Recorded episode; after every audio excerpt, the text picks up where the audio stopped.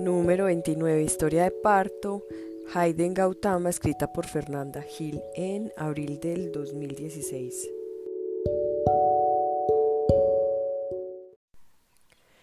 Siendo muy niña, mi pensamiento de tener hijos ya lo tenía definido, no tener. Pero si la vida me iba a dar la experiencia materna, estaba decidida que sería a los 30 años de edad. Esa edad oportuna con casi todo solucionado empleo, casa, experiencia y una buena pareja. A mis 21 años, la etapa maternal me sorprendió. Todo comenzó con el típico retraso menstrual, luego un trasboco a las 6 de la mañana del primero de noviembre y el aporte de mi pareja con una prueba casera de embarazo. mi intuición me lo aclaraba hacía ya tiempo, pero ambos lo deseábamos confirmar. Me hice la prueba y al verla de los nervios empecé a reír, a contarle a mi cuñada, a su hija, y aquel hombre, mi pareja, estaba totalmente en shock. Durante un rato no habló ni se enojó. Ninguna emoción lo gobernaba. A la media hora lo aceptó y riendo me dijo hm, Increíble, ahora sí a sentar cabeza. Yo feliz le dije Qué bonito será un niño pero hay que ir al médico rápido para confirmar. Fuimos pronto a aclarar todo, y sí, con algo ya más claro se nos puso la cara asustada, fría, nerviosa y sin palabras. La médica nos hacía preguntas y respondíamos con seriedad, con temor. La verdadera alegría no se sintió, más bien jugamos con la noticia hasta que alguien nos dijo por fin Es en serio. Están embarazados toda una semana de chequeos, meses de controles médicos, yo con asco de esas pastas que envían, solo tomé durante un mes y de resto ni las quería ver. Trataba de alimentarme bien, pero a los seis meses me vi con anemia y ahí sí me puse pilas.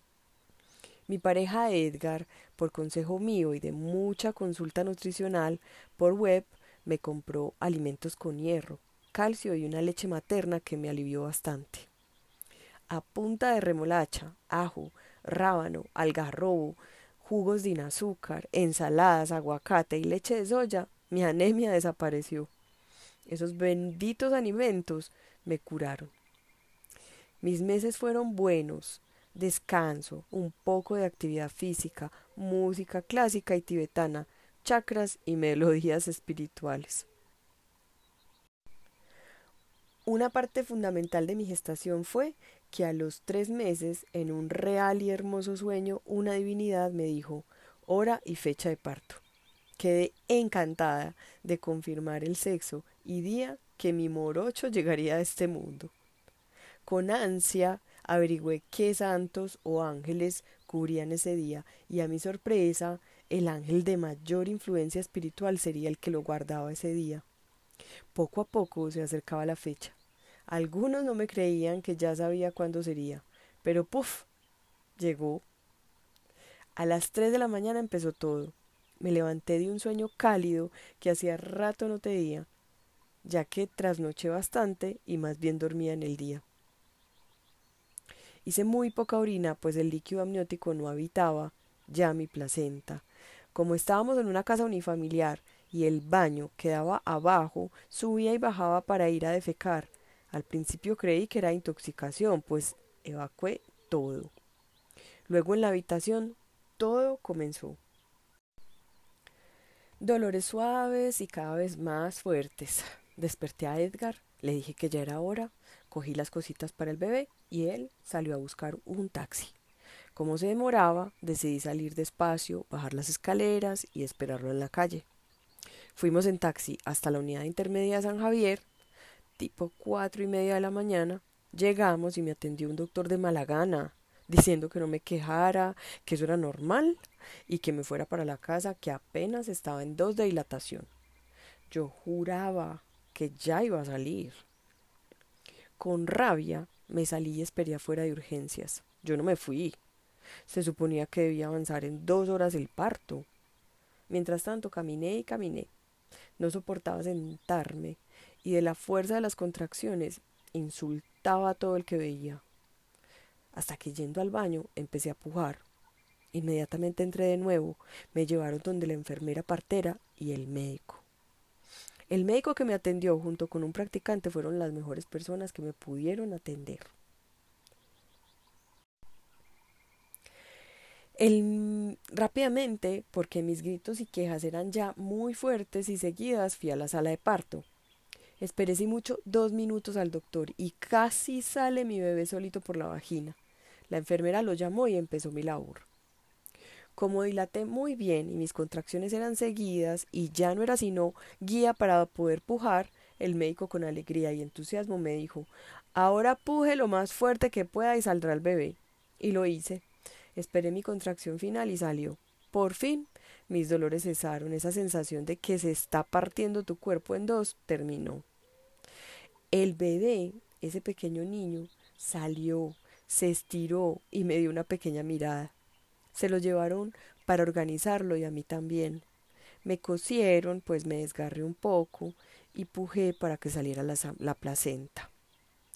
Al ir a la habitación de maternas me encontré a los dos, mis dos hombres unidos, serios, estupefactos de lo que ocurría. Edgar y yo no sabíamos qué hacer, si reír, llorar, mimar o solo observar al bebé delgado, moreno, ojón que llegó a nuestras vidas. Era perfecto, muy serio, miraba todo y solo pedía teta. Me acosté a descansar en una cama que sí diré muy incómoda, pero bueno, así son. Pasé 24 horas con él allí en la unidad sin mi pareja. Solo compartimos juntos los tres, si mucho, cuatro horas. Todo ocurrió un sábado 28 de junio del 2014, en Medellín a las seis y media de la mañana. Un parto rápido y saludable. Gracias a Dios tenía el pavor de tener horas y días de trabajo de parto. Admiro mucho a esas mujeres que sufren al 100% su parto, su dolor y agonía, las felicito de corazón. El nene salió muy bien, esas 24 horas pegadito y llorón porque no me salía leche y solo se pegaba para sentir amor. Toda la noche del sábado trasnochados ambos, sin dormir, con ruido en las calles porque había fútbol colombiano y la gente no se cansaba de gritar, aplaudir, tirar polvo. Eso era en especial algo que no me dejaba descansar. A la unidad llegaban jovencitas con amenaza de parto por tanta actividad física en esa noche y ruido que perturbaba su gestación. La verdad me parece muy inconsciente de su parte. Mi niño lloraba, se calmaba, yo lo cargaba y volvía a la rutina, hasta las seis de la mañana que por fin nos dormimos. Y el colmo era que a las seis y media llegaban los del turno a revisarnos. Sinceramente lo que más rabia me dio es que no dejaran dormir. A las diez de la mañana ya estaban dando todo el papeleo para salir y me asesoraron sobre cómo bañarlo, lactar y consejos si había alguna novedad. La enfermera encargada de mí fue realmente amable, servicial y comprensible. Al estar de salida mi madre recibió su, su nieto con una gran sonrisa. Nos fuimos y llegamos a casa cansados y dispuestos a estar juntos y solos. No, ese día hubo visitas, el colmo, yo quería privacidad. Bueno, aunque no fue tan incómodo y solo fueron las personas cercanas, me sentí violada en mi intimidad. Todos decían igualito al papá, el nené salió moreno como yo, pero con la cara del papá. Y muy en contra de la opinión familiar lo llamamos Haydn Gautama, que significa el guerrero bendecido. Haydn, por el músico clásico Joseph Haydn, amigo y colega de todos los músicos de la época, Beethoven, Mozart y Handel, guerrero. Gautama, por el Buda, Siddhartha Gautama, nacido para la iluminación. Esos pensamientos budistas y esotéricos acompañaron y seguirán en nuestro camino. Para mí el nené es el tesoro más bendito que tengo, por su salud, su carácter y el amor recíproco que tenemos. La música, las melodías para dormir, las palabras y los rituales nos ayudan a ser cada vez más unidos. Y otro dato importante para nosotros es entender que es un alma prestada, que no debemos apegarnos que todo viene y se va, que es un círculo de nunca acabar y que si, si se hace correctamente podemos avanzar y evolucionar. Esta es mi historia. Ahora mi nene con 21 meses es inquieto, amoroso y muy inteligente. Es mi alegría y motor para mejorar como mujer, madre, esposa y ser humano. Un consejo para todas independiente de sus creencias, las cuales son muy respetables. Hagan la carta astral a sus hijos, les ayudará a guiar el destino de ellos, a saber corregirlos, educarlos y en especial a entenderlos. A nuestra sorpresa, Haydn es tres veces cáncer, es decir, el extremo del amor familiar, laborioso y espiritual, y eso sí que lo vamos notando.